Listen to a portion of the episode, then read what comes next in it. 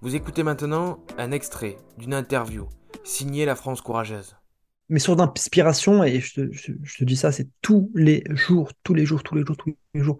C'est beaucoup des sources d'inspiration qui sont internationales, qui sont souvent américaines, pas uniquement, qui sont souvent en anglais, d'accord, pas uniquement, mais en grande majorité.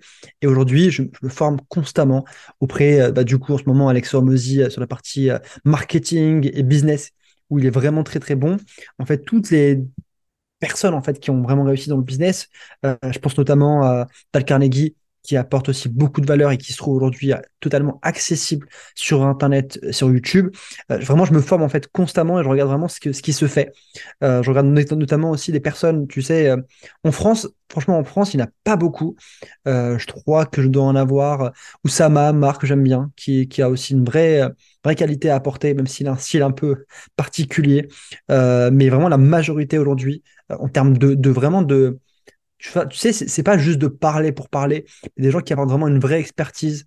Les États-Unis et le niveau international en anglais, ça fait toute la différence.